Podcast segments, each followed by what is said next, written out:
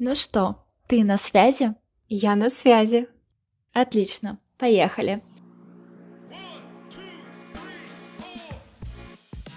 Всем привет, это подкаст «Подруги на связи». Меня зовут Катя, и я записываю его из Екатеринбурга. А меня Женя, и я нахожусь в Петербурге.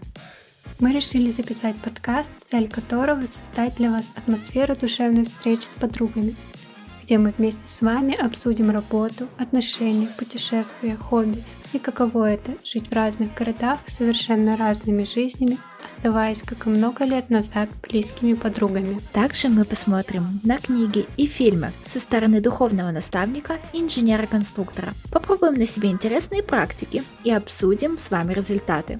Слушайте нас на подкаст-платформах, подписывайтесь, ставьте нам оценки и пишите комментарии. Мы будем очень рады. Ну что, вы на связи?